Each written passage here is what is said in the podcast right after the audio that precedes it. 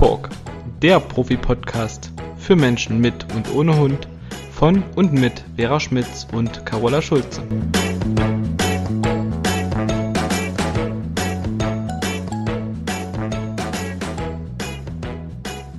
Carola, hallo. Ich muss immer wieder lachen, wenn wir uns zu Anfang begrüßen, weil wir haben jetzt schon ewig gequatscht. Zwei Stunden genau. gequatscht. Komm, wir begrüßen mal unsere Zuhörer und Zuhörerinnen. Genau. Hallo, ihr Lieben. Ja. Wir hoffen, euch geht es genauso gut wie uns. Ja, und ihr habt genauso viel Sonnenschein draußen und im Herzen wie wir. genau. Ja, schöne ja. Begrüßung. Oder? Finde ich auch. Und, aber du wolltest es ja eigentlich sagen, wir haben uns in den zwei Stunden, wo wir jetzt miteinander geredet haben, umentschieden und unser Thema geändert, was eigentlich Körpersprache, Kommunikation lauten sollte oder was wir fortsetzen wollte, visu wollten, visuelle Kommunikation wäre heute dran gewesen. Aber es gibt so viel Neues und so viele tolle Entwicklungen bei uns, bei unseren Hunden, bei unseren Kunden und bei allem, was gerade so ringsrum passiert, dass wir ja heute was anderes machen. Erzähl mal, Vera. Ja. Äh, wir hoffen, ihr könnt uns das nachsehen, dass wir Körpersprache und Kommunikation schon wieder verschieben, aber es kommt noch, versprochen. Ähm, wie Carola gerade schon sagte, haben wir uns ja äh, jetzt schon zwei Stunden unterhalten. Also wir sind ja auch sehr gut befreundet und erzählen uns auch immer, was so bei uns im, im beruflichen und im privaten los ist. Und ähm, ich bin ja schon seit Januar nicht mehr äh, bei Ritter im Netzwerk und ähm, Carola ist jetzt auch mit beiden Standorten nicht mehr dabei und wir sind auch schon beide seit einigen Jahren dabei, äh, uns persönlich weiterzuentwickeln. Und äh, ich mache ja aktuell seit ein paar Monaten jetzt auch eine Coaching-Ausbildung, die ich gerne äh, in mein aktuelles Mensch-Hund-Coaching einbeziehen würde Wer weiß, vielleicht gibt es auch einen weiteren Part, der auch Menschen coacht, die nicht im Besitz, wie hört sich Besitz an? Ne? Man besitzt ja keinen Hund, man kümmert sich um ihn, aber man besitzt ihn ja nicht. Also ihr wisst, was ich meine, die keinen Hund an ihrer Seite haben. Und ähm, durch diese Entwicklung die wir beide durchmachen, fällt uns natürlich, und das auch schon nicht seit gestern, sondern schon seit längerem, immer wieder auf, dass der Hund ein Spiegel seiner Menschen ist. Und ähm, was mich zumindest früher manchmal äh, so nachdenklich gemacht hat, dass man den Menschen erklärt, was sie ändern sollen im Alltag, ähm, also an häuslichen Strukturen, im Umgang mit dem Hund. Und es gibt eben Menschen, die das sehr konsequent auch umsetzen und trotzdem hat es ihr eigentliches Problem nicht gelöst und in der Zwischenzeit äh, das ist wahrscheinlich nicht nur uns bewusst, sondern es gibt sicherlich auch viele andere Menschen, die da schon drauf gekommen sind, ähm, dass der Mensch ein Thema hat und der Hund dieses in irgendeiner Art und Weise spiegelt.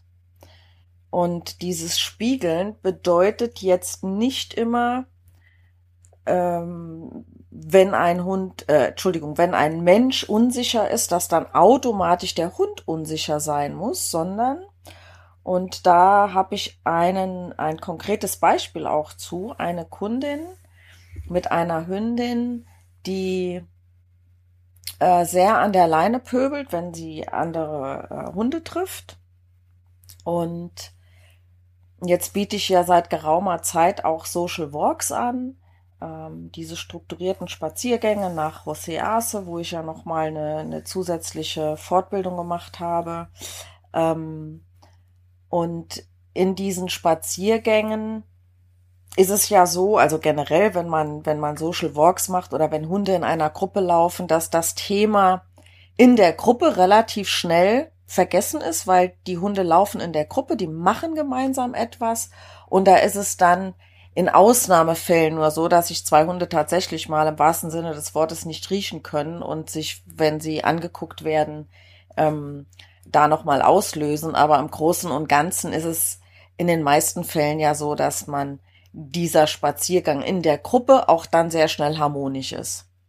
Ähm, aber Hundebegegnungen sind dann ein Thema. Und ähm, mit dieser besagten Kundin hatte ich mich mal ähm, getroffen und auch meinen Hund mit dabei gehabt und äh, Hündin und Easy haben sich sehr schnell sehr gut ähm, vertragen und da war überhaupt gar nichts äh, von, von aggressivem Verhalten.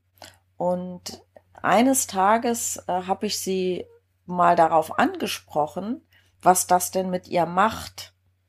Und sie sagte, dass es ihr sehr peinlich ist, weil sie eigentlich nicht auffallen möchte, nicht unangenehm auffallen möchte. Und das ist so ein Beispiel dafür, dass ein Hund auch nach außen hin das zeigt, was der Mensch vielleicht mal tun sollte, nämlich nach außen offen seine Meinung sagen. Ähm, es gibt ja viele Menschen, die trauen sich nicht Nein zu sagen, obwohl sie etwas nicht tun wollen, sagen sie immer Ja oder ähm, in, in den meisten Fällen kommt das ja durch Glaubenssätze, die in der Kindheit schon entstanden sind. Und das wird mir jetzt natürlich mit der Coaching-Ausbildung nochmal bewusster, weil ich das auch am eigenen Leib durch die Ausbildung erfahre und noch viel mehr mitkriege durch die anderen Teilnehmer. Ähm, ja, und das ist ein Thema, was uns vorhin in unserem privaten Gespräch sehr gefesselt hat, was dann auch der Grund dafür war, dass wir sagten, okay, eigentlich fühlt sich's gut an, dass wir heute noch mal switchen und zu diesem Thema was sagen. Es zeigt sich ja alles immer zu seiner Zeit. Genau, alles ist immer richtig, liebe Vera. Ja, ich muss gerade ein bisschen schmunzeln, weil du hast vorhin gesagt, ich habe ja sehr viel erzählt, weil bei mir in den letzten vier Wochen irre viel passiert ist mit mir, was sich natürlich in allem widerspiegelt, was ich gerade so erlebe. Und dann hast du gedacht, ähm, du kannst da gar nicht so viele Beispiele bringen und jetzt erzählst du gerade etwas, ähm, wo ich einhaken kann, weil das ist genau das, was mir mein Hund gespiegelt hat. Ne? Ähm, wir haben ja schon öfter darüber gesprochen, dass Tommy in Hoverwart war, sehr territorial und auch in bestimmten Situationen sehr aggressiv. Und damals habe ich es noch nicht kapiert, ähm, sondern jetzt im Nachhinein weiß ich, er wollte mir auch mal zeigen, Frauchen, hau mal auf den Tisch, sag mal deine Meinung, sag nicht immer ja, Schraub nicht immer deine Bedürfnisse für andere Menschen zurück. Das habe ich natürlich für meine Familie, für meinen Mann und meine Kinder und vor allem für meine Kinder gerne getan. Und äh, der hat mir einfach gezeigt, du darfst auch mal für dich einstehen. Ich habe das überhaupt nicht begriffen. Ne? Ich habe immer gedacht, mein Gott, woran liegt's? Und ich muss ehrlich sagen, die Tipps, die Martin mir gegeben hat, die waren gut. Es war eine gute Basis. Trotzdem blieb immer so ein Quäntchen zurück und ich musste sehr genau sein mit meinem Hund. Ich musste also lernen, konsequent zu sein, äh, Führungsqualitäten äh, zu beweisen meinem Hund. Das hat er mir aber nicht hundertprozentig geglaubt, weil er wusste, wie es mir geht, weil er mich lesen konnte wie ein Buch. Die Hunde müssten alle einen Doktortitel haben oder zumindestens einen Hochschulabschluss mit 1,0 in Menschenkenntnis. Weil die studieren uns den ganzen Tag 24 Stunden, sieben Tage die Woche und wissen genau, wie wir ticken. So genau, dass es mir schon langsam unheimlich wird, wenn ich mir jetzt Mensch-Hund-Teams mehr unter diesem Aspekt unter die Lupe nehme, was spiegelt der Hund dem Menschen und ich sag's auch den Menschen immer mehr. Ich muss vielleicht noch mal so ein paar Sachen erzählen. Du hast ja auch gerade äh, gesagt, äh, dass wir beide uns ja nun schon sehr lange kennen. 15 Jahre müssen es jetzt sein, ne? bei Martin Rutter waren wir vor 15 Jahren. Ja, seit 2006. Mhm, also ja. sind schon 16 Jahre so. Mensch, Wahnsinn. Mhm. Ähm, und dass wir gegenseitig immer im engen Kontakt waren und so diese Entwicklung, die wir gerade jetzt global alle sehen können. Wir befinden uns ja gerade in einer großen Umbruchszeit. Das hat sich schon lange vorher gezeigt, nicht nur bei uns persönlich, sondern auch äh, im Großen und Ganzen. Mir war es äh, bloß damals noch nicht so bewusst, aber ich bin sehr viele Schritte damals gegangen, nachdem mein Hund gestorben ist. Es war wirklich zum perfekten Zeitpunkt, so wie es jetzt der perfekte Zeitpunkt ist, auch mal darüber zu sprechen, meine liebe Vera. Mein Hund ist verstorben. Es ist fast jetzt ganz genau sechs Jahre her, an meinem 5, äh Quatsch, an meinem 49. Geburtstag. Ich werde jetzt 55 im September. An diesem Tag ging mein Hund und auch da denke ich, er wollte mir damit was sagen. Carola, jetzt bist du dran. Weil ich habe mich tatsächlich um diesen Hund auch sehr intensiv gekümmert und alles immer versucht so zu organisieren, dass dieser Hund nicht bei fremden Menschen war, niemals in eine Tierpension kommt, im Urlaub entspannt mit uns sein konnte, nicht so lange alleine war. Ich habe da viele Sachen zurückgestellt und äh, trotzdem habe ich parallel in den letzten Jahren äh, ganz viele Sachen gehört da gab es schon ganz viele YouTube-Videos und über den Tellerrand hinausgeguckt und gemerkt, boah, es gibt so viele Dinge zwischen Himmel und Erde, die ich nicht von meinen Eltern gelernt habe, weil die wussten es auch nicht, die ich nicht in der Schule gelernt habe, nicht in den ganzen Jahren bis zu diesem Zeitpunkt, wo ich angefangen habe, mich damit zu beschäftigen und die mir jetzt in dieser Zeit so viel Kraft, so viel Zuversicht, so viel Licht in mein Leben geben, weil ich weiß, wir Menschen werden das schaffen. Wir lassen uns hier nicht unterkriegen von diesen ganzen dunklen und schrecklichen Geschichten, die wir jeden Tag so hören. Ich gucke auch kein Fernsehen mehr, ich lese keine Zeitung mehr, ich informiere mich ganz viel alternativ. So, jetzt habe ich mich geoutet. Als, als Mensch, der selber denkt. Und das bist du auch, Vera, und deswegen verbindet uns auch so eine ganz starke Kraft und da bin ich sehr dankbar für. Und äh, ich habe so viele Menschen jetzt in meinem Leben, mit denen ich genau diese Herzensverbindung habe. Und ich sage sogar immer öfter. Hör auf, habe ich an, Pippi in den Augen. Ja, ich musste mir gerade auch so ein bisschen nichts Wein verkneifen, das soll man auf keinen Fall tun. Es berührt mich auch gerade sehr. Und weißt du, es fühlt sich für mich an, mit diesen Menschen, mit denen ich so eng bin wie mit dir, als wären wir Brüder oder Schwestern. Und ähm, diese Menschen wachsen mir immer mehr ans Herz. Es haben sich viele Menschen aus meinem Leben verabschiedet, gerade äh, nach der Scheidung äh, von meinem Mann, weil niemand verstehen konnte, dass ich diese Beziehung verlassen habe, die nach außen hin tiptop war, nach außen hin harmonisch war, wo ich immer versucht habe, alles glatt zu bügeln und im Ausgleich in der Waage zu halten, weil ich bin eine Waage. Das hat mich damals schon so ein bisschen blockiert. Und äh, aber wie gesagt, als mein Hund gestorben ist nach meinem 49. Geburtstag, habe ich mich auf den Weg gemacht und selber denken und gehen gelernt und aufstehen, hinfallen, Krone auf den Kopf und mir alle Informationen besorgt, die ich so brauchte, damit es Klick macht bei mir. Und seitdem befinde ich mich auf einem Weg, der ist, das ist nicht nur ein Spaziergang, das ist echt, ich gehe ab wie eine Rakete. Wie Schmidts Katze, liebe Vera. Ja.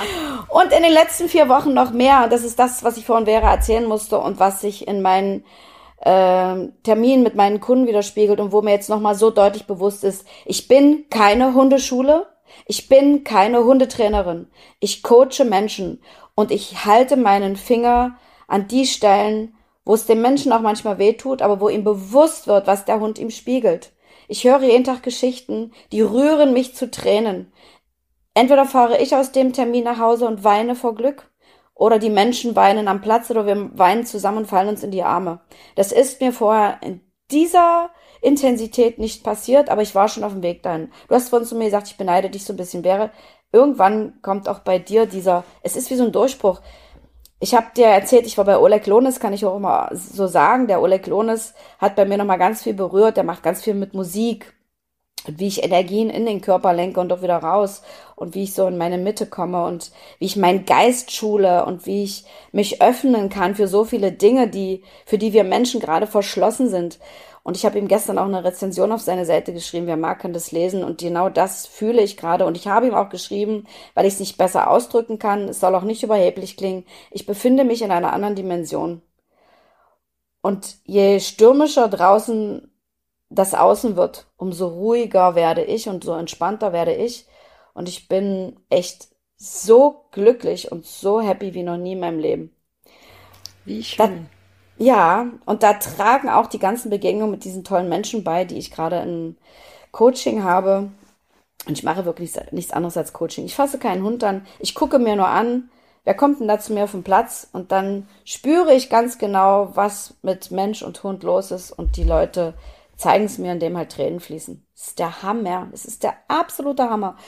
Und ich quatsche jetzt viel, Vera, wenn es dich stört, dann unterbreche ich mich, aber ich wiederhole mich jetzt noch mal ein bisschen, was ich Vera am Anfang erzählt habe. Beziehungsweise hole ich noch mal ein bisschen aus. Also ich habe damals, nachdem mein Tommy verstorben ist, hatte ich so Impulse und Eingebungen und die habe ich jetzt auch wieder ganz stark, woher auch immer, vom Universum, von meinem höheren Selbst. Ich weiß es nicht. Ist voll krass. Ich hatte von Tommy eine Botschaft im Kopf. Carola, geh jetzt los, tu was für dich und mach was. Und dann fielen mir lauter Sachen vor die Füße, die ich ausprobiert habe, wo ich reingeschnuppert habe. Ich habe das erste Mal in meinem Leben eine Hypnose erlebt. Da befand ich mich in anderen Zeiten, in einem anderen Körper. Ich habe das ganz genau gespürt. Da habe ich das erste Mal gedacht, ach du Schande, ne? Das ist ja voll spooky. Das war so der Anstoß. Dann habe ich einen anderen Mann kennengelernt, der hat mir nochmal die Augen geöffnet und so hatte ich so ein paar Meilensteine in meinem Leben, wo ich immer wieder merkte, wow, was hier alles geht, was, wozu der Mensch fähig ist, was wir alle in uns tragen. Das ist so toll. In der Schule habe ich perfekt dieses Fressen, Auskotzen, Vergessen beherrscht. 1,0. Zwölf Jahre lang. Auf jedem Zeugnis, das muss man vorstellen. Und warum? Weil ich ein Gefallkind war. Weil ich den Lehrern gefallen wollte und vor allen Dingen meinen Eltern. Das war der verzweifelte Kampf eines kleinen Mädchens und später einer jungen Frau um Liebe. So, und dann habe ich dir gerade erzählt, in meiner Beziehung zu meinem Freund, der im Moment noch mein Freund ist, ich weiß noch nicht, wo die Reise hingeht, habe ich jetzt in den letzten drei Jahren wieder sowas ähnliches erlebt. Dass ich auch äh, gefallen will, mich zurücknehme, dass ich Dinge nicht getan habe, die ich eigentlich sehr gerne tue, weil er halt ab und zu mal mit bestimmten Sachen ein Problem hatte, so bei Musik, er mag keine Musik hören, weil er hat einen Tinnitus ich habe keine Musik mehr gehört. Wenn ich gesungen habe und ich, mir fällt fast zu jedem Quatsch ein Lied ein. Ich weiß nicht, wo es herkommt, aber ich singe Lieder, die habe ich als Kind äh, gelernt, die kann ich noch auswendig. Aber Musik ist mein Leben. Und da hat er dann manchmal gesagt, ach Mensch, da habe ich einen Ohrwurm. Ich hab's gelassen. Was für ein Käse!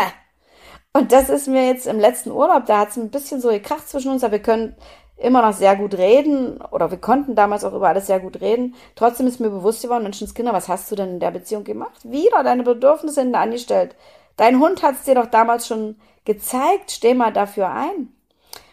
Naja, ne, die Waage, Harmonie, gefallen wollen, besser sein wollen als alle anderen. Wie doof. Und ich komme aus diesem Urlaub zurück. Es ist jetzt vier Wochen her. Gebe meine erste Stunde und denke so, wow, wie toll erklärst du das? Was für wunderbare Beispiele und Vergleiche fallen dir hier ein? Was kommen dir für Ideen, für Impulse im Kopf? Die hatte ich vorher so nicht. Wir sind beide sehr gute Hundetrainerinnen, aber ich bezeichne mich nicht mehr so. Ich bin jetzt ein Menschencoach, der richtig klasse ist. Und das hätte ich mich früher nie getraut zu sagen. Äh, so, das haben wir ja sich so, so selber loben oder so sich verkaufen. Das haben wir DDR-Kinder überhaupt gar nicht gelernt. Das war, boah, das war verpönt. Geld verdienen, uh. Also das sind ja. für mich so alles völlig neue Dinge. Äh, Aber das Eigenlob ist nur stinkt, hieß es bei uns voll. Immer. Diese Glaubenssätze, ne? So, und seitdem, und ich habe Vera, und ich werde nachher auch noch ein paar Beispiele erzählen, so ein paar Beispiele erzählt. Also es ist schon Hexerei, was mit mir hier gerade passiert und wie toll meine Stunden gerade laufen, die wirklich ein absolut reines Menschencoaching sind und die Menschen müssten nicht mal ihre Hunde dabei haben. Ich mache es ja auch per Video, ich mache es per Telefon und die Leute sind geflasht und ich selber auch. So, Vera, jetzt höre ich erst noch mal kurz auf. Jetzt bist du mal dran.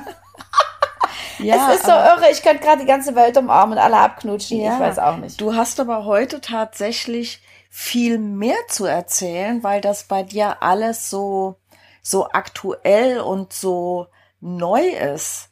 Ähm, was bei mir jetzt in den letzten Monaten, also seit März mache ich ja die Ausbildung, was bei mir in den letzten Monaten jetzt noch mal ähm, so wirklich bewusst wird, ist, hm, dass es unglaublich viele Menschen gibt, die eine nicht so schöne Kindheit hatten wie ich, die daraus resultierend tatsächlich auch Glaubenssätze entwickelt haben, die ähm, denen das Selbstbewusstsein gestohlen haben, sag ich jetzt mal, die wirklich sehr viel tun, um geliebt zu werden, um gesehen zu werden, um Anerkennung zu kriegen.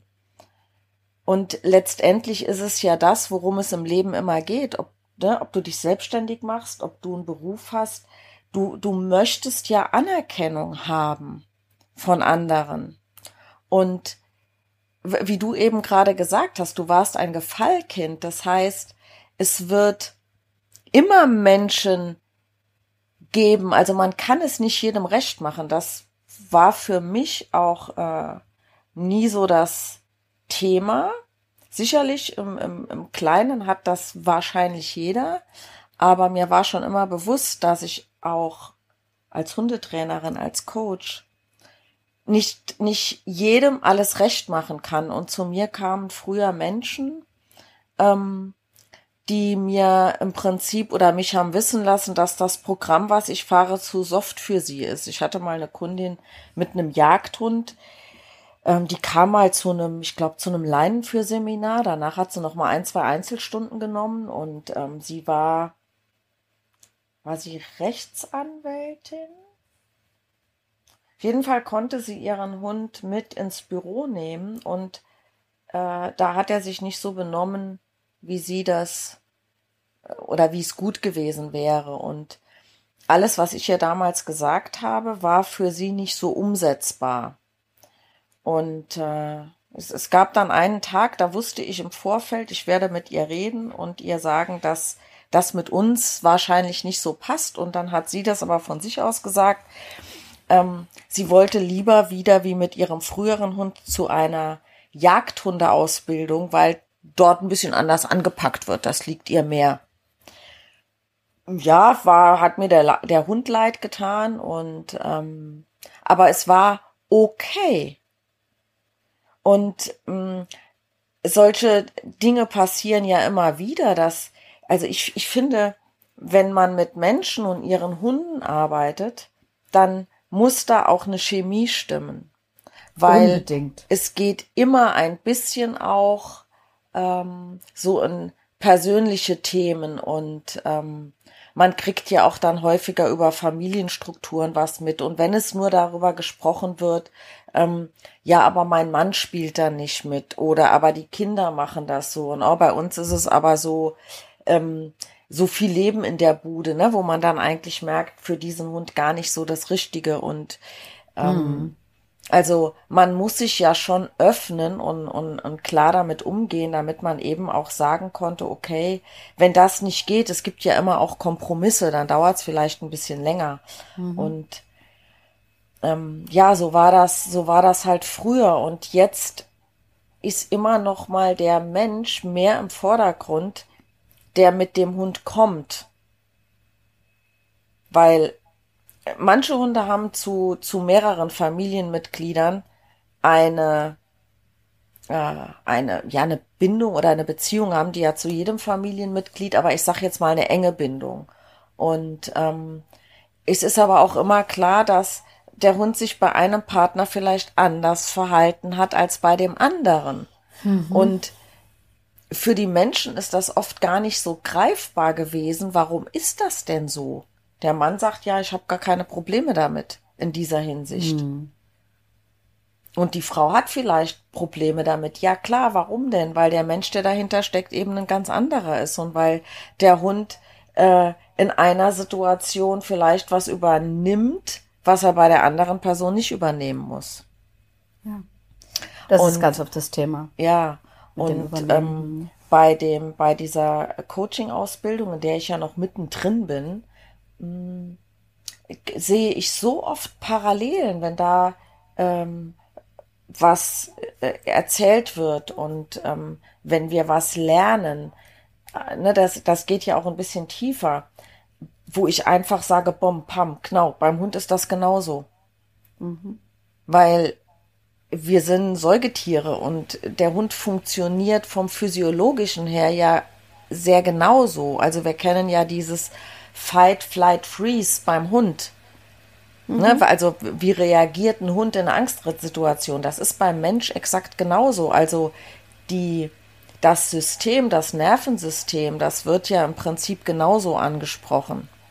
Ja. Und ich habe vor ein paar Jahren äh, eine Ausbildung zur Tierkommunikatorin gemacht. Was ich jetzt aber nicht vertieft habe, wird vielleicht auch noch mal ein Thema werden. Ähm, viele Jahre früher habe ich das als Humbug abgetan, aber in der Zwischenzeit weiß ich, dass es sowas gibt. Ich würde jetzt nicht blind behaupten, dass das jeder Mensch kann, weil ähm, ich der festen Überzeugung bin, dass zwar jeder Mensch diese Kanäle dafür offen hat, weil schauen wir doch mal in die ganz, ganz frühe Menschheit, als es noch keine Sprache gab. Die Menschen mhm. konnten auch miteinander kommunizieren. Tiere ja. können ähm, bei Naturkatastrophen über viele Kilometer miteinander kommunizieren. Ähm, mhm. ne, es ist uns ja bewusst oder uns ist es bewusst, vielen anderen Menschen, mit denen wir im Kontakt sind, auch, aber vielleicht noch nicht jedem da draußen, dass alles um uns rum in Anführungszeichen nur Energie ist. Und ja, dass genau alles ist eins ist, das ganze Universum ist zusammen und diese, diese Energie, die da fließt, ne? es gibt hohe Energien und niedrige Energien und jetzt mal so ein Beispiel, also Neid, Hass, Wut, das sind niedrige Energien und Menschen, die sich immer eher in einer niedrigen Energie aufhalten, die ziehen das an. Das hat sicherlich jeder schon vom Resonanzgesetz gehört. Und wenn mhm. man, wie du gerade, in dieser hohen Energie schwebt, also Liebe, Dankbarkeit, Freude, Glück, alles, Absolut. was dazugehört. Ja. Man zieht das an. Und deswegen ziehst du auch jetzt solche Kunden an, die damit in Resonanz gehen. Davon bin ich fest überzeugt, Vera. Und das merke ich auch. Ganz genau. Das und, funktioniert so. Und deswegen wollten wir heute noch mal darüber sprechen, dass einfach auch für unsere Kunden, für unsere Fans, für unsere Zuhörer und Zuhörerinnen ähm, ja auch bewusst wird, dass wir eben nicht nur auf dieser Schiene, wie bringe ich dem Hund etwas bei. Das ist eine Sache, die haben wir gelernt und ich bin auch sehr dankbar, dass ich das weiß und das mhm. äh, fließt auch immer wieder mit ein. Aber wenn der Mensch nicht in seiner Mitte ist, dann wird man immer an eine Grenze kommen. Absolut. Und der, der Hund ist im Prinzip ein Geschenk, wenn man anfängt, darauf zu achten, was passiert wann. Also diese Tipps gebe ich jetzt schon sehr, sehr lange auch meinen Kunden mit, ähm, dass ich immer sage, reflektiere mal, wo sind deine Gedanken gerade, wenn du in dieser Situation mit deinem Hund bist, wo er mhm. sich so verhält, wie du es eben nicht haben möchtest. Und mhm. ähm, dass der Fokus der Menschen ja häufig darauf liegt, was gerade nicht so läuft. Deswegen läuft es auch in Zukunft nicht, weil der Fokus am falschen Punkt ist. Ganz genau. Ähm, äh, viel mehr müsste das dahin gehen, zu sagen, okay, ich nehme mal ein Beispiel. Mein Hund klingelt, äh, Entschuldigung, mein Hund bellt, wenn es an der Tür klingelt. Easy tut das, stört mich aber tatsächlich gar nicht. Ja. Also ich finde nicht schlimm, wenn der bellt, wenn es an der Tür klingelt. Nö, da darf Mir ist aber wichtig, wenn gut. ich an die Tür gehe und die Tür öffne, dass dann Ruhe ist, weil er weiß, ich habe das jetzt übernommen. Genau. Ähm, aber wenn wir jetzt mal so rein ins Hundetraining gehen würden, äh, dann kommen die Kunden und sagen, ja, mein Hund bellt an der Tür, ich hätte gern, dass das aufhört. Wenn du aber mal fragst, ja, okay, du möchtest, dass das aufhört, aber was möchtest du denn stattdessen? Dann kann dir mhm. eigentlich kaum jemand eine, eine Antwort darauf geben. Mhm. Weil das ist ja erstmal was, was man auch definieren muss. Ne? Mhm. Mein Hund ja. soll ruhig hinter mir sitzen. Ähm, ich möchte, dass mein Hund auf die Decke geht. Was mhm. auch immer. Und sich genauer mal das Ziel zu selber zu formulieren, weil das ist ja schon der halbe Weg zum Erfolg. Und wenn dann der Fokus auch noch da drauf liegt, dann ist der Erfolg noch mal näher. Ja, und, und äh, ne, aber ja. dieses dieses Auge dafür überhaupt oder diese ja den den Geist dafür zu öffnen und nicht nur blind den Weg vorzugeben. Ja, dann musst du Schritt A, Schritt B, Schritt C, Schritt D machen, mhm. weil nicht bei jedem ist der Weg ja gleich oder nicht bei jedem passt das ja alles. Ja. Ähm, ich hatte ja vorhin schon gesagt, du wirst heute sicherlich viel mehr sagen können, ähm, berichten können als ich, weil du gerade so aktuell so einen wirklich krassen Unterschied bei dir merkst. Also mhm. bei dir ist ja, wie das bei mir vor einigen Wochen war, ähm, wo ich ein durch die Coaching-Ausbildung ein äh, privates Thema bei mir Ketten gesprengt sind, äh, ähm, Knoten geplatzt sind und plötzlich alles anders war, nur weil mir was bewusst geworden ist. Ähm, so erlebst du das jetzt gerade mit deinen, mit deinen Kunden im Beruflichen. Und naja, weil sich privat halt bei mir auch, genau wie bei dir, Knoten gelöst haben und Ketten gesprengt sind, richtige Panzer sind weggeflogen, die mich irgendwie eingeengt haben, weil mir ganz viel bewusst geworden ist. Vor allem über mich, über die Beziehung zu meinem Freund und über bestimmte Auseinandersetzungen, die wir hatten. Und plötzlich war ich wach und dachte, ja, jetzt ist alles so glasklar. Und dann denkt man ja so kurz, wie konnte ich nur? Ja, nee, Quatsch. Es passiert ja immer zur richtigen Zeit. Und, und es passiert alles immer zur richtigen Zeit. Und seit mir das bewusst ist, ja, da geht's bei mir richtig ab. Das hatte ich ja gerade gesagt. Und Vera, ich will mal ein kurzes Beispiel bringen zu dem, was du gerade gesagt hast, damit ich es nicht vergesse. Also ein ganz einfaches Beispiel. Ähm, das erzählen wir beide bei unseren Kunden schon lange. Wenn ich nicht will, dass der Hund mit ins Bett kommt, dann liegt es daran, wie, mit welcher Intention ich ihm das vermittle. Wenn ich so im Kopf habe, ach, eigentlich tut's mir ja so ein bisschen leid und es ist ja vielleicht doch ganz schön, aber nee, hm, Carola oder Vera haben's gesagt, dann sagt der Hund, Schätzelein, eigentlich willst du's doch auch. Gibst es nur nicht zu und hopp ist da drinne und dann kriegst du den noch nicht wieder raus. Wenn du aber fest entschlossen bist und mit dieser Entschlossenheit und mit diesem Bewusstsein im Kopf, ich will in meinem Bett verdammt nochmal alleine schlafen. Ich will keine Zecken, ich will keine Hundehaare im Bett. Nein. Und wenn du ihn so aus dem Bett rausschmeißt, kommt der Hund nicht wieder rein. Und Danke. da kann ich auch mal sehr deutlich werden. Sehr gerne. Dieses, nein, dieses Wort Entschlossenheit, da haben wir uns jetzt gar nicht abgesprochen, ne? Aber nee. dieses Wort Entschlossenheit, das nutze das ich in letzter Zeit so oft, weil mir selbst ja auch noch mal was bewusst geworden ist. Ich meine, ich habe das ja hier öfter erzählt, dass ich mit Easy bei Hundebegegnungen ja auch meine Themen hatte. Mhm. Und ähm, als ich begriffen habe, dass mein Fokus entweder zu sehr bei dem anderen Hund oder zu sehr bei Easy lag und ich jetzt meinen Fokus dahin lenke, wo ich hin möchte und bei mir bin und mit einer Entschlossenheit da vorbeigehe, mhm. wird das auch nicht mehr hinterfragt. Und, und kein Tütschi-Tu mehr und kein ähm, äh, Leckerchen mehr und kein Ablenken mehr. Und nein, genau. ich gehe da vorbei. Ich habe meinen Hund an der Leine, ich habe den unter Kontrolle, ich trage die Verantwortung für ihn und wir haben ein Ziel. Also ich habe ein Ziel und mein Hund kommt damit. Und Vera, was ganz wichtig ist an dieser Stelle, durch diese Entschlossenheit ändert sich unsere Haltung, unsere Körperhaltung, unsere Körpersprache. Der Hund sieht es, er spürt es, er riecht es. Der nimmt das mit allen seinen Sinnen wahr, auch wenn er vielleicht woanders hinguckt. Ich fühle doch auch, wenn ich in einen Raum reinkomme, wo drei, vier Menschen sitzen, dass die sich gerade richtig gezofft haben. Da kann schon längst Ruhe sein. Die trinken alle ihren Kaffee.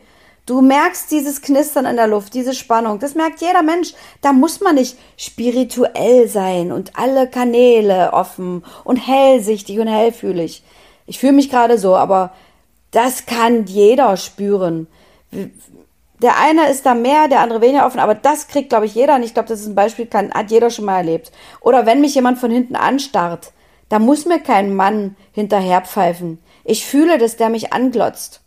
Das fühle ich. Das ist mangelnde Achtsamkeit. Ne? Also wenn, ja. wenn jemand das nicht wahrnimmt, dann nur, weil er in dem Moment nicht achtsam ist. Also ähm, einfach Tunnel. zu sehr in der Vergangenheit oder zu sehr in der Zukunft ja, ist genau. mit seinen Gedanken wo ganz anders. Und wo du das sagst, sind wir wieder bei dem Thema, also nochmal kurz darauf zurückkommen. Mhm. Ähm, Tierkommunikation. Mhm. Ähm, also ich bin fest davon überzeugt, dass bei Hunden dieser Kanal geöffnet ist. Ja, dass die darüber mit dem Menschen kommunizieren und deswegen auch alles so fein mitkriegen, was mit uns mhm. ist. Mhm. Dass aber die Menschen da nicht mehr geöffnet sind. Also, dass sich das im Laufe der Jahres einfach ich kann dir ja nicht sagen, was das ist. Ne? Das, ich glaube, das hat auch was mit der Zirbeldrüse zu tun. Also, dass Definitiv. da irgendwas verkümmert ist. Und ähm, mhm. mit, mit viel Übung lässt sich das sicherlich auch wieder herstellen. Also ich, ich habe nur eine Erinnerung an, an diesen Kurs damals Tierkommunikation. Hm, also bei einem Hund ist es ja so, da sehe ich einen Hund und kommuniziere mit dem und dann gibt's irgendeine Frage und dann bin ich immer leicht gehemmt, weil ich sage, boah, sieht das jetzt nicht diese diese innere Stimme oder ne, wird mir das mitgeteilt oder sehe ich das als Hundetrainer? Ja, ist ein lauffreudiger Hund. Ey, klar, macht dem Reizangeltraining Spaß. Mhm. Ne, das, mhm. aber ähm, damals hatte äh, eine, eine andere Teilnehmerin aus dem Kurs, die hatte ein Bild mitgebracht von dem Papagei ihrer Mutter. Und mhm. mit dem sollte ich in Kontakt treten. Mhm. Und da war, glaube ich, die Frage, was die Lieblingsspeise von dem ist. Konnte ich ja nicht wissen. Woher auch? Ja, woher auch. Was die Lieblingsspeise war, weiß ich auch tatsächlich nicht mehr, aber ich kann mich noch dran erinnern, dass mir der Weg zu dem Haus ihrer Mutter bildlich vor Augen war.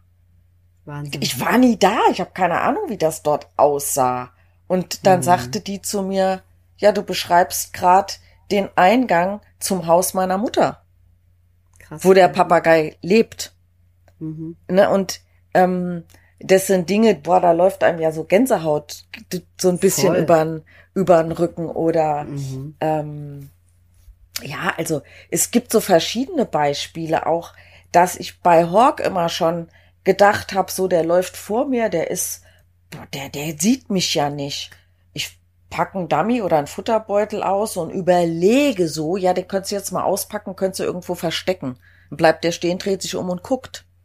Und es ja. war nicht nur einmal, also das war mehr als Zufall. Und bei Easy merke ich solche Sachen auch immer. Mhm. Oder es gibt Situationen, wo ich aus welchem Grund auch immer das Gefühl hatte, ich muss jetzt mal meinen Hund anleihen, obwohl ich den an dieser Stelle nie anleine. Hund gerade angeleint, bub, rennt ein Kaninchen oder ein Reh über den Weg. Mhm. Genau, das ist es, Vera.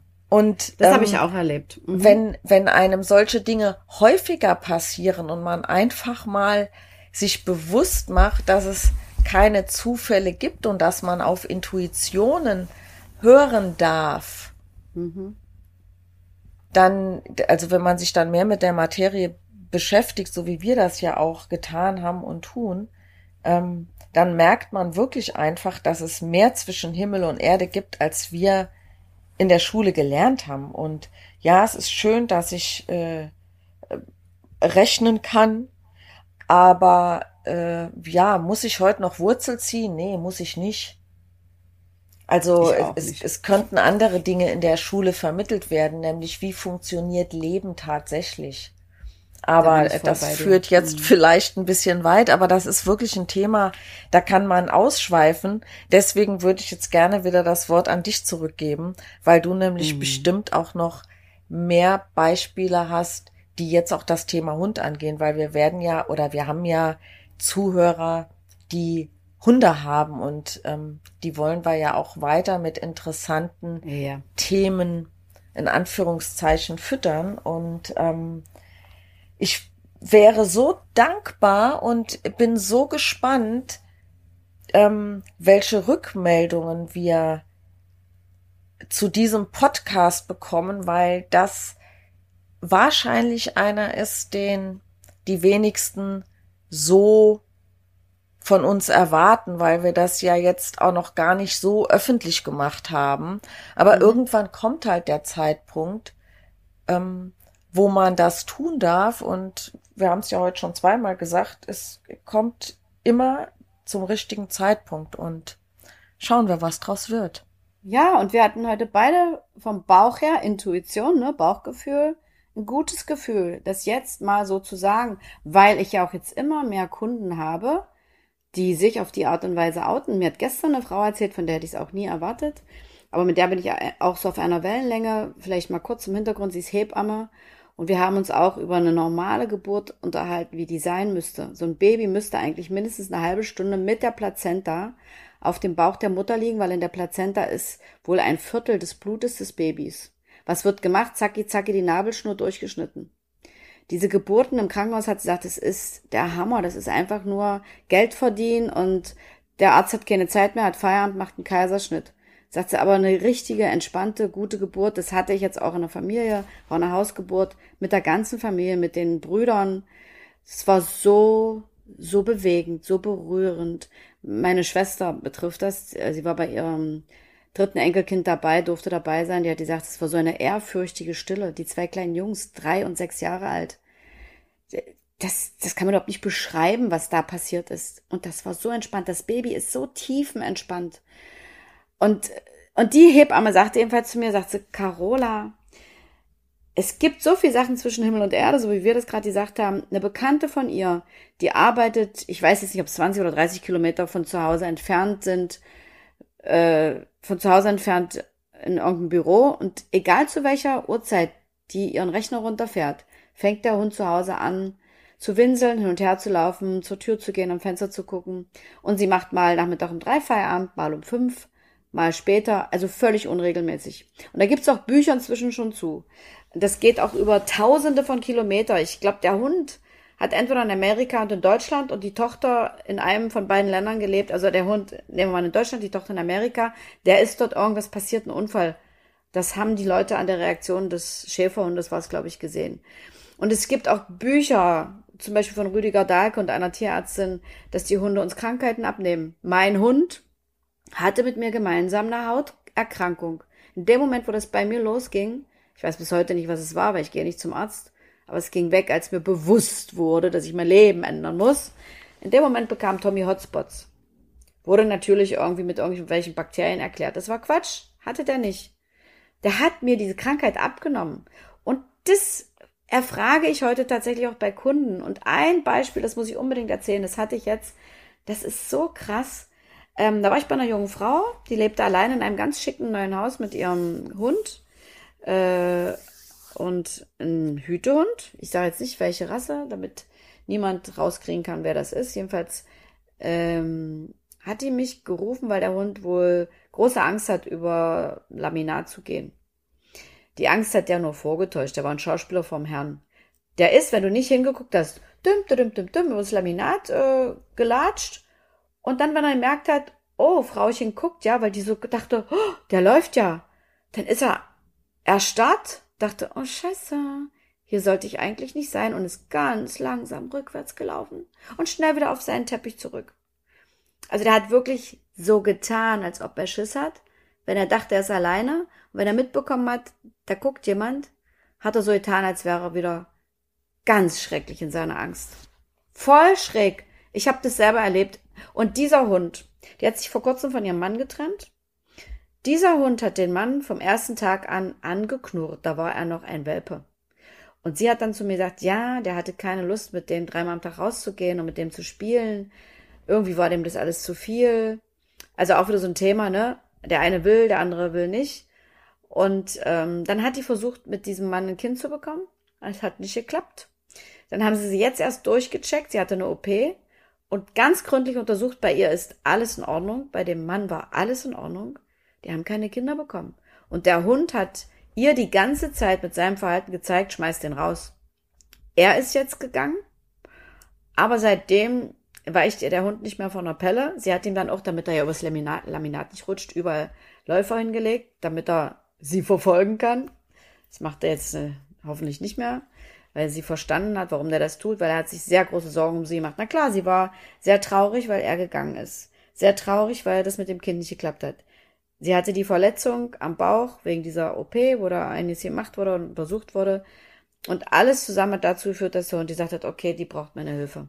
Und das ist das wäre, was ich in letzter Zeit extrem oft erlebe, dieses kontrollierende Verhalten, weil der Mensch verletzt ist, schwach ist, traurig ist, in seinem Leben gerade einen Umbruch erlebt oder äh, beruflich, privat irgendwelche Schicksalsschläge ihn ein bisschen aus der Bahn werfen. Und dann fängt der Hund an, sich um diesen Menschen zu kümmern im Sinne von, ich kann den noch nicht mehr alleine lassen. Der kriegt doch hier nichts mehr auf die Reihe. Und wenn du den Menschen das klar machst, entwickeln die so eine Stärke, diese junge Frau, äh, die hat auch beruflich, hat die alles gut im Griff. Sie führt und leitet Menschen an, extrem gut. Und habe ich zu ihr gesagt, und das machst du jetzt mit deinem Hund. Zeig ihm deine Stärke, die du im Berufsleben jeden Tag zeigen musst, weil das ist dein Job. Dann war der bewusst, was sie machen soll, und dann hat die den auf die Decke geschickt und dann war gut. Er ist ja nicht mehr hinterhergekommen. Und er ist auch ins Auto eingestiegen. Da hat die an allen Ecken und Enden versucht auszutricksen. Sie war dann immer mitleidig, was natürlich auch wieder dazu geführt hat, dass der Hund die dachte, oh Gott, sie leidet mit. Also sie leidet noch mehr als so schon. Und das war voll krass, vor allem, dass die keine Kinder kriegen konnte mit diesem Mann. Und der Hund von Anfang an gesagt hat, das passt ja nicht. Das fand ich so mega. Manchmal sieht man das ja nicht auf den ersten Blick, aber das ist das, was ich gerade sehr gut fühlen kann und wo ich die Menschen dann noch direkt anspreche, natürlich sehr vorsichtig und denen halt auch klar mache, dass es damit was zu tun hat. Und dann öffnen sich die Menschen und dann kriegen die eine Kraft und einen Floh. Nicht jeder schafft das sofort, aber wenn dieses Bewusstsein da ist, wovon wir schon die ganze Zeit sprechen, uns ist jetzt halt viel bewusst geworden. Und das wird sich hinziehen, bis wir die Augen irgendwann schließen. So lange wird es dauern, weil das ist ein lebenslanger Prozess. Und ich habe halt auch mal ein bisschen Schiss, dass ich so ein bisschen überheblich rüberkomme. Weil ich fühle mich dann manchmal so, ey, guck mal, was ich schon alles so begriffen habe, ne? Und wenn ich mir andere Leute angucke, aber naja, mein Gott, jeder hat sein Tempo und jeder darf auch in seinem Tempo vorangehen. Und wenn der eine früher wach wird und der andere später, ist ja egal. Hauptsache, so langsam kommt den Menschen ins Bewusstsein, dass jeder Mensch sehr wertvoll, sehr besonders ist und dass jeder Mensch alles in sich hat, was er braucht. Und wie, wie du schon gesagt hast, was wir in der Schule gelernt haben, ich habe auch gerade einen ganz tollen Vortrag gehört von einem Österreicher, der sagt, mit einer bestimmten Lerntechnik kannst du in wenigen Minuten ähm, eine Sprache in einer fremden Sprache bis 10.000 zählen lernen, in Japanisch. Du müsstest also in der Schule nur ein, zwei Stunden aufwenden, um den Schulstoff zu lernen. Da gibt's Techniken, das funktioniert wohl. Der geht jeden Tag an eine andere Schule, meistens in Österreich. Und den Rest hat er auch gesagt, könntest du nutzen für ähm, Permakultur. Wie baue ich mir selber Obst und Gemüse und Sachen an im Garten? Wie kombiniere ich die Pflanzen miteinander, damit man keine Chemie braucht? Ähm, wie fülle ich bestimmte Anträge aus? Wie muss ich Steuern bezahlen? Wie erziehe ich Kinder? Ja. Wie gestalte ich eine Beziehung? Wie rede ich miteinander? Ja, du sagst es, ne? Die, ähm, ich habe mich neulich mit einem Bekannten unterhalten, dann sagt er hier, was die Kinder in der Schule lernen, ne? Äh, aber einen normalen Überweisungsträger ausfüllen können sie nicht. Ganz genau. Ne? Also Dinge, die man im Leben wirklich braucht, lernt man dort nicht. Nee. Es Und auch wie man einen Hund führt, ne? Könnte ja. man ja auch mal. Das geht so schnell. Ich denke manchmal so, ein, zwei Wochenenden würden reichen, um jeden Menschen, der die Absicht hat, sich einen Hund zu kaufen, darauf vorzubereiten und zu sagen, das sind die wichtigen Dinge, wie führt man einen Hund? Und das ist ja begrenzen, konsequent sein, Regeln aufstellen, ähm, Mindset. Also Mindset, ich ja, genau. immer, Erziehung ist eine Einstellungssache. Ganz genau, was wir vorhin gesagt haben, ne? Diese Entschlossenheit, diese Einstellung. Ich möchte den Hund führen und zwar nicht mit, ich brüll den an, ich schreie rum, ich schmeiß den auf den Rücken, sondern ich zeige ihm ganz viel. Äh, ich zeige ihm, wenn er mir meldet, was du gerade gesagt hast, an der Tür ist Besuch, das darf der mir doch sagen. Aber dann übernehme ich und checke ab, welcher Eindringling kommt denn hier. Und ich entscheide, lasse ich den rein oder schmeiße ich den raus. Und da darf der Hund auch gerne zugucken, dass er meine Führungskompetenzen sieht. Das ist so ein Aspekt. Und das sind so ein paar wichtige Sachen, dass man einfach mal lernt, was ist dem Hund wichtig, wie zeige ich dem Hund das. Übrigens auch noch eine nette Geschichte, ich habe sie dir vorhin erzählt, sagen zwei Menschen zu mir, die haben einen Schrebergarten, der Hund rennt immer an den Zaun und verbellt unseren Nachbarn. Immer wenn der kommt, ist Riesenzirkus, ist ein Whippet, der macht es sonst nicht nur bei dem. Und dann will ich denen erklären, wie man das macht in der Situation. Hund ignorieren, habe ich gesagt, und ihr geht in Richtung Zaun. Dann bin ich bei mir auf dem Gelände in, meinen, in Richtung meines Zaunes gegangen und sagt dann so, ja, dann könnt ihr ja zu dem Nachbarn sagen, Mensch, hallo Jürgen, wie geht's dir denn? Ähm, wo willst du denn gerade hin? Schöner Tag heute. Da klappte beiden Menschen die Kinnlade runter, die machten kreisrunde Augen und die Frau sagt, woher kennst du unseren Nachbarn? Ich sag so, äh, wieso? Der heißt Jürgen. Ich sag, boah, ich weiß es nicht. Es kam mir gerade so in den Kopf. Das ist so ein winziges Beispiel von den Sachen, die ich gerade so bei mir erlebe. Das kann jetzt ein Zufall gewesen sein. Ich kann dir auch nicht sagen, woher mir der Name in den Kopf kam. Das ist wie mit den ganzen Tipps, die ich gerade gebe, mit den Beispielen, die mir einfallen. Und wenn ich dann höre, ne, ähm, was mir die Menschen von anderen Hundeschulen erzählen, ich will ja gar keinen schlecht machen. Was ist denn da oft das Mittel, was eingesetzt wird? Zuckerbrot und Peitsche. Mit Leckerlis bestechen, was nichts mit Führung zu tun hat? Ich vergleiche es immer gerne mit meinen Enkelkindern. Ich halte denen doch nicht in Lutscher und sage, wenn du fein lieb bist und jetzt dein Spielzeug einräumst, kriegst du einen Lutscher. Ich sage so, mein Schatz, du räumst jetzt alles ein. Bei Oma herrscht Ordnung und ich möchte es auch mit dir wiederfinden und beim nächsten Mal mit Spielzeug weiterspielen können, was ordentlich und ganz ist und nicht hier überall rumschwirrt und ich trete es kaputt. So, und dann räumt mein Enkelkind ein. Manchmal auch unter Mohren. Na und? Aber dafür kriegt's keinen Lutscher. Geht's noch? Und dann Peitsche ist dann beim Hund. Stachelhalsband. Gut, es ist eine extreme Geschichte, aber Würger, Leinenruck. Jeder Hund muss in seinem Leben einmal verprügelt werden. Was? Setzt sich mal durch. Ja, habe ich Ist nur das bei euch noch so ein bisschen? Aber hallo, nicht nur in Köthen, auch in Berlin. Ich höre Sachen. Oder kastrier den mal. Dann hat meine Kundin den kastrieren lassen, der Hund ist fett geworden und noch unsicher und ängstlicher und hat die Hundetrainerin gesagt, ach, war wohl doch nicht so eine gute Idee. Und dann kam sie zu mir und seitdem läuft's. Also, da sind, da könnte ich ein Buch drüber schreiben. Mach. Was die Leute für Tipps kriegen. Ja, ich glaube, ich mach's mal. Also ich falle jedes Mal fast vom Stuhl. Mir bleibt wirklich der Mund offen stehen. Weil das ist so, na, also das ist, aber das ist Hilflosigkeit. Wenn ich mit den Leckerlis winke und es klappt nicht mehr, weil der Hund ja irgendwann noch mal satt ist. Oder weil er auch keinen Bock mehr hat auf die Leckerlis, da kriegt er sein Essen abends im Napf. Oder wenn die, die Zwangmittel nicht mehr weh genug tun, nicht mehr genug Stress erzeugen, so dass der Hund aus Angst das Verhalten lässt, ja, dann schneide ich ihm noch äh, die Eier ab. Und wenn das nicht mehr hilft, sage ich, huch, Entschuldigung, es klappt nicht. Und das hat nichts mit Führung zu tun. Null. Null. Und das ist das, was ich den Menschen versuche, jeden Tag zu vermitteln. Da muss der Hund von mir aus auch nicht dabei sein. Klar ist immer schön, wenn man mal sieht, und das Schönste ist ja mal die Hunde, wie die sich positionieren. Auch darum geht's, ne? Um Entschlossenheit, um Positionierung. Immer wieder robbt der Hund nach vorne und legt sich vor die Füße. Oder wenigstens den Kopf so quer davor. Ich sitze mit den Leuten eine Stunde da und der Hund versucht die 20 Mal zu begrenzen, 30 Mal, 40 Mal. Und die Leute kriegen es nicht ein einziges Mal mit, obwohl ich es am Anfang erklärt habe und ich gesagt habe, ey, der Hund hat hier zwischen uns nichts zu suchen. Und dann legt er sich auch noch so hin, dass er zwischen uns liegt, mich also splittet und noch in Richtung Tor guckt, weil da laufen ja Menschen rum. Also er hat alles unter Kontrolle. Und das ist Führung. Ich sage, und wenn ihr, wenn ihr die Position wechselt und den Hund abschirmt und bei euch behaltet und schützt, und wenn ihr euch positioniert, das war's, mehr müsst ihr nicht tun. Da braucht man keinen Ruck. Das ist Leinenführung. Da fängt die Führung an. Und das ist so, es ist so simpel. Und das finde ich, liebe Vera, könnte man den Menschen in zwei, drei Kursen beibringen.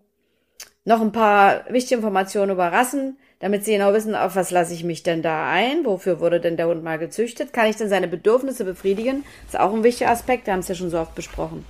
Und trotzdem werden Hunde angeschafft. In Berlin sind die Tierheime voll. Die nehmen keine Hunde mehr auf. Die haben wohl zurzeit, meine Freundin sagt, es kam wohl auch in Medien, Hunde, die nicht sozialisiert sind, die überhaupt nicht erzogen sind, die bissig sind, die werden wahrscheinlich dort ihr Leben beenden irgendwann in 15 Jahren, weil die wurden alle jetzt vor kurzem angeschafft und die Tierheime sind ja. brechend voll und waren mal leer am Anfang der Corona-Zeit. Kannst du dich erinnern? Mhm. Ja, ja, klar, so weil Wahnsinn. zu Anfang so Wahnsinn. von Corona keine Hunde aus dem Ausland reinkamen und alle Leute mhm. wollten einen Hund haben. Also sind die Tierheime leer geworden, weil die Züchter konnten ja auch so schnell nicht genau. nachproduzieren. Genau. Und ähm, die schlimmen Befürchtungen, dass diese Hunde zum Großteil wieder im Tierheim landen, wenn mhm. das Leben wieder normal wird, ist leider, leider, leider wohl eingetroffen. Ja, und ähm, noch schlimmer. Na klar sind die Hunde zum Großteil nicht sozialisiert, weil äh, also das erste Jahr mit Corona war ja auch so, du konntest ja nirgendwo hingehen. Ähm, nee. Ne, dann war den Hundeschulen, den, den, also viele Hundeschulen konnten ja nichts tun, durften ja nicht. Es durfte ja kein Gruppentraining stattfinden. Mhm. Ähm, ja, das nimmt jetzt alles so seinen seinen Kreislauf. Es genau. ist schlimm, aber es ist so.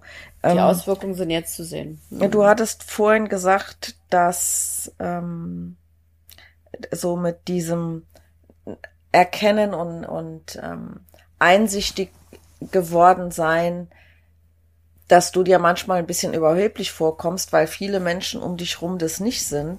Was mich immer erstaunt ist, dass in dieser Zeit, in der ich mich mit Persönlichkeitsentwicklung und ich finde ja den Ausdruck Persönlichkeitsentfaltung noch ein bisschen schöner. Ähm, Warte mal, darf ich dich ganz kurz unterbrechen? Ja. Das würde jetzt zu weit führen, das auseinander zu dröseln. Persönlichkeit sag ich gar nicht mehr. Die Entfaltung des Menschseins, des Menschen. Persönlichkeit, das ist das, was in der Geburtsurkunde im Ausweis steht. Das bin ich nicht. Ich bin ein Mensch. Das finde ich ganz, ganz wichtig. Das habe ich mal gelernt bei Uli Mohr. Das ist ein ehemaliger Militärarzt, der auch nach Italien ausgewandert ist, wie so viele gute Leute leider unser Land verlassen haben aus gut nachvollziehbaren Gründen. Der hat immer gesagt, hey, die Person, Persona, Maske, das tönt durch die Maske. Äh, das ist genau das, was viele Menschen immer noch sind oder wozu wir uns haben machen lassen. Aber jetzt kommt diese Entwicklung der, des Menschseins. Das musste ich jetzt unbedingt sagen, Vera, weil mir das so wichtig ist und weil mir das gerade so sehr bewusst ist, da sind wir bei Bewusstsein, dass genau das der entscheidende Punkt ist, weißt du? Ja, das könnte ja noch weitergehen. Ne? Man ist ja. ja eigentlich Bewusstsein und der Körper des Menschen ist im Prinzip eine Schuluniform, die du jetzt in diesem Leben hast. Aber wir wollen es jetzt nicht genau. übertreiben und wollen auch, auch wir machen noch ein paar Podcasts verschrecken, glaube ich. Ähm, Nein. Aber ich finde es erstaunlich, wie viele junge Menschen bei YouTube, bei mhm. Facebook, bei Instagram, ja. wo auch immer du hinguckst, wie viele junge Menschen, also Mitte 20, schon über solche Themen reden, denen das bewusst ist, wo ich sage, ey, wo haben die das her? Mhm. Mein mhm. Gott, wenn mir das mit 25 bewusst geworden wäre, hätte sich vielleicht das Leben noch mal ganz anders gestaltet. Also keine Fall. Frage, ich bin froh, dass ich jetzt da bin, wo ich jetzt bin und dass ich all das mitnehmen kann, was ich gerade erfahre und erlebe. Aber es ist erstaunlich, mhm. also wenn ich meinen Eltern davon noch erzählen könnte, die würden denken, ich hätte, ich wäre nicht mehr ganz bei mir. Du Vera, die, das habe ich bis vor kurzem auch genau so gedacht oder hätte es so gedacht. Wir sind doch total materialistisch erzogen worden. In der DDR waren die meisten Menschen Atheisten. Ich habe mit der Kirche, mit Gott überhaupt nichts am Hut, bis heute nicht, ne? Weil Gott ist ja immer irgendwie so ein, da ist jemand, äh, nee, Gott ist in uns. Und ob man es jetzt Gott nennt oder Bewusstsein oder höheres Selbst oder genau. Universum, das ist Jedes für mich eins. Und es bin ich. Ja. Ich bin das. Und ähm, und das, was du gerade sagst, habe ich mit meinen Kindern erlebt, als ich mich meinen Kindern geöffnet habe nach dieser Hypnoseausbildung und denen erklärt habe, was ich da erlebt habe, weil ich konnte es ja gar nicht fassen, was ich da mit eigenen Augen gesehen, mit eigenen Ohren gehört habe, was mir selber widerfahren ist. Da haben die gesagt, ja, Mutti, das wissen wir doch. Und ich so, was? Ja, da konnten wir doch drüber nicht reden. Hier in unserer Familie, das, das ging auch gar nicht. okay, ich bin aus allen Wolken gefallen. Ja, wir wissen doch, dass wir eine Seele haben. Aha, ich wusste das 49 Jahre lang nicht. Mal Seele hat man ja so gehört, ne? Boah, ich äh, hab da echt äh, gedacht, ich falle aus allen Wolken. Das war so krass. Und Freunde von meinen Kindern sind zu mir gekommen. Kannst du mich mal hypnotisieren? Ja, ja, wir wissen das auch, dass es das gibt. Mhm. Dass wir früher mal gelebt haben. Das wissen wir. Okay.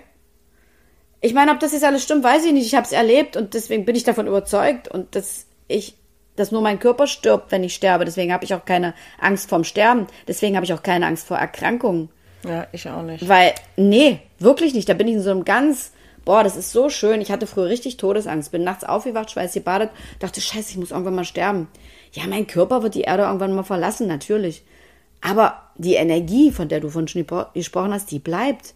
Meine Seele bleibt, mein Bewusstsein, das, was mich ausmacht. Wie und in welcher Dimension und in welcher Form, keine Ahnung, das bleibt spannend, ich freue mich drauf. Und jetzt genieße ich mein Leben und äh, das hat mich mein Enkelkind neulich gefragt. Ich führe mit meinen Enkelkindern Gespräche, Vera, das gibt es gar nicht. Mit einem Fünfjährigen, mit meinem Emilian, der ist wirklich, also alle Enkelkinder sind mir so ans Herz gewachsen, alle drei. Aber mit diesem Kind habe ich neulich über Leben und Tod gesprochen. Ich habe danach geheult. Da hat er zu mir gesagt, Omi, nicht weinen. Da habe ich gesagt, doch, mein Schatz. Omi weint vor Glück, weil ich dich habe. Weil ich so ein tolles Leben habe, weil mir das gerade so bewusst wird. Und ich sage, guck mal, wenn ich so ein ganz tolles Leben habe, dann können wir uns an meinem letzten Tag nochmal einen Arm nehmen, dann verabschieden wir uns, dann bist du längst ein alter Opa, da hast du längst selber Enkelkinder. Und dann gehe ich genauso glücklich, wie ich gelebt habe. Das ist doch schön. Und du behältst mich doch in deinem Herzen. Und dann war der wieder beruhigt. Das fand er voll gut. Und ich habe ihm nochmal eindringlich gesagt, Emir, weine, wenn du weinen musst. Weil das ist so wichtig, dass man die Tränen laufen lässt. Weißt du, wie oft ich mir das immer verkniffen habe früher? Was für ein Blödsinn! Man muss weinen und ich weine so oft in letzter Zeit, aber meistens vor Glück. Ja, das war ein voll schönes Gespräch. Ich hatte Gänsehaut. Ich war total geflasht, weil der hat mich irgendwie gefragt, Omi war, wenn du alt bist, musst du mal sterben. Für den bin ich also noch nicht alt. ist ja voll cool. Voll cool. Und dann haben wir uns darüber unterhalten. Solche Gespräche führe ich jetzt dauernd mit meinen Enkelkindern, auch mit der kleinen Dreijährigen. Ja. Da frage ich mich, wo kommt das her? Das ist doch der Wahnsinn. Aber es ist doch schön, weißt du? Schön, voll schön. Ähm, Tod war doch äh, immer etwas. Ein Tabu. Genau, ein Tabu. Und deswegen hat man auch Angst davor gehabt. Ja, genau. Ich hatte als Teenager mit meiner Patentante damals auch ein Thema darüber. Ähm, zu dem Zeitpunkt wusste ich es noch nicht, aber sie hatte Darmkrebs und mhm. ist auch leider sehr früh daran gestorben.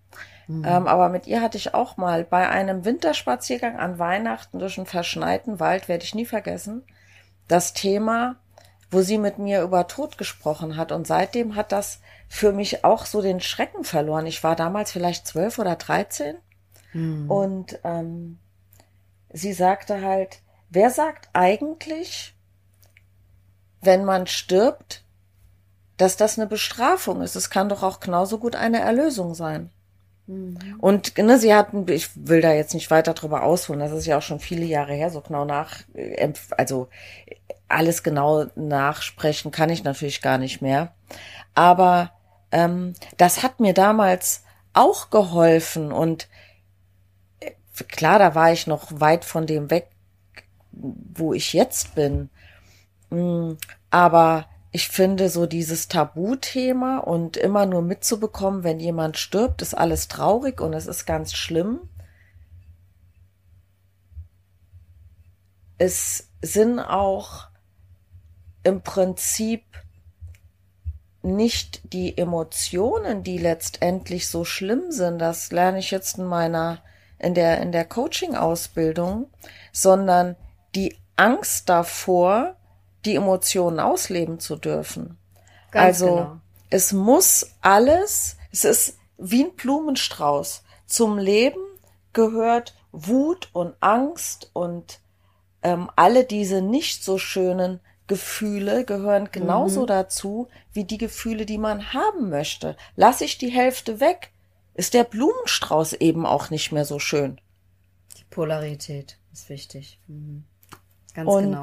Ähm, in dieser Coaching-Ausbildung wird ganz viel damit gearbeitet, dass man, also der Coachie im Prinzip, die Gefühle, die bei ihm eine Blockade gesetzt haben, nochmal fühlen darf und dadurch kommt diese Blockade wieder ins Fließen. Also man kann es vergleichen mit irgendwelchen Steinwackern, die in einem Fluss liegen und mhm. das Wasser da irgendwie Probleme hat durchzukommen. Und wenn du die Steine aus dem Fluss räumst, dann kann das alles wieder fließen. Ja. Und durch diese gestaute Energie, die diese Blockaden setzen, kommt alles wieder in den Fluss und diese Energie, die vorher dafür aufgebraucht wurde, an diesen Blockaden vorbeizukommen oder dort gestaut wird, die ist frei für andere Dinge und ich mhm. merke es ja selbst und ich kriege es an den, ja. Äh, ja, an den anderen mit, die die Ausbildung mit mir gemeinsam machen, wie sich Menschen innerhalb von kurzer Zeit sowas von verändert haben. ähm, wenn du an Anfangs ein sehr hageres, versteinertes Gesicht fast siehst und du guckst nach ein paar Monaten in ein Gesicht, was natürlich, ne, du erkennst den Menschen noch logisch, aber die Gesichtszüge sind viel weicher geworden. Ja, ja. Also ne, ja, es verändert so viel und ich, boah, ich könnte jetzt gerade heulen vor Glück. Mach es. Mach es. Weißt du was, Vera? Lass uns hier mal die Kurve kriegen und um da noch mal zum Thema Hund umzuschwenken und das liest ein Hund, das spürt ein Hund, wenn der Mensch wieder weich wird. Und dann kommen die auch beide in so einen guten Flow. Und wenn man so ein paar Grundprinzipien der Führung verstanden hat, dann werden die beiden so ein tolles Team. Und es ist einfach so schön. Und äh, was ich dir nochmal sagen wollte zum Thema Tod, ich habe immer noch, und ich fühle das so sehr in letzter Zeit, eine ganz enge Verbindung zu Tommy. Ich richte ganz oft meinen Blick in den Himmel, wenn ich von meinem Tommy erzähle, der mir ja nur wirklich auch ganz schwere Stunden bereitet hat und sage, Tommy, ich bin dir so dankbar, dass du in meinem Leben warst. Und entschuldige bitte, dass ich hier auch ab und zu mal eine nicht so nette Story von dir erzähle, aber ich will den Leuten einfach nur klar machen, dass sie nicht alleine sind mit ihrem Problem und dass ich das auch hatte und dass ich so gut nachfühlen kann, wie es denen jetzt geht. Und dann kommt was zurück. Das kann irgendwie ein Licht sein, was plötzlich dann durch ein paar Blätter scheint und oder eine Wolke, wo ich denke, boah, es sieht aus wie mein Hund oder ich spüre diese Energie. Das hört sich so spooky an, aber ich weiß, dass das so ist und das ist einfach nur schön. Und ich muss dir sagen, meine liebe Vera, ich bin gerade so sehr berührt. Ich könnte auch gerade mitweinen. Siehst jetzt verkneife ich mir das Heulen, weil ich dann nämlich meine Stimme ein bisschen verliere. Das hat mich sehr berührt und wir wussten am Anfang noch nicht, in welche, in welche Richtung geht unser Podcast. Was erzählen wir denn überhaupt? Haben wir überhaupt so viel zu sagen, dass wir eine Stunde füllen? Jetzt haben wir eine Stunde 40 gefüllt. Was? Eine Stunde 40 Minuten, ja, wir haben halb eins angefangen. Ach, liebe Güte. Ja, und ich finde, das war der. Einer eine der Stunde zehn ist es dann. Wir okay. haben 20 Ach, vor zwei. Eine ja. Stunde zehn. Oh, ich habe jetzt nur die 40 gesehen, siehst du. Das war einer der bewegendsten und berührendsten Gespräche, die ich mit dir hatte. Und ich finde es voll schön, dass wir uns heute umentschieden haben, diesen Podcast zu machen. Und jetzt bin ich auch gespannt, ob wir Feedback bekommen oder nicht. Ja, was für Fall, Feedback vor allem. Ja, auf jeden Fall war es für mich sehr, sehr schön. Ich danke dir. Ich danke dir. Für mich war das auch sehr schön und irgendwie auch befreiend. Total. Wir haben ja sonst immer drum rumgeredet. Sonst in den anderen Podcasts, oder? So ein bisschen schon. Ja, weil ich meine, ist, das ist ja so ähnlich wie Outen. Ja, Wenn voll. jemand, ne, also heute hat ja kaum noch jemand ein Problem mit Homosexualität, aber ähm, früher war das ja so. Und wenn du dann sagst, du bist jetzt anders, wir sind nicht anders. Wir sind nur, ich würde mal sagen, bewusster geworden. Ich werde immer mehr ich selbst immer authentischer, immer ehrlicher und dadurch immer glücklicher. So geht's mir. So soll es sein. Aber ja. ich kann das sehr gut nachempfinden. Es werden, mhm. äh, also ich werde so viel bewusster in meinem Alltag und ich habe so viel Leichtigkeit und Gelassenheit mitgekriegt in den letzten Wochen und Monaten. Mhm, ich auch. Ähm, ich reg mich nicht äh, viel weniger über Dinge auf, über die ich mich früher aufgeregt hätte. Und wenn dann nur kurz. Genau, weil mir sofort bewusst wird, mein Gott, das ist jetzt halt so. Nimm hin, was du nicht ändern kannst. Äh, Den Satz habe ich mir mal gemerkt von Kurt Tepperwein, den mag ich auch sehr. Dieser kleine, ältere, süße Mann. Ja. Der hält auch immer so ganz tolle Vorträge. Also es gibt so viel Tolles im Netz, ne? Man muss wirklich kein Fernsehen mehr gucken.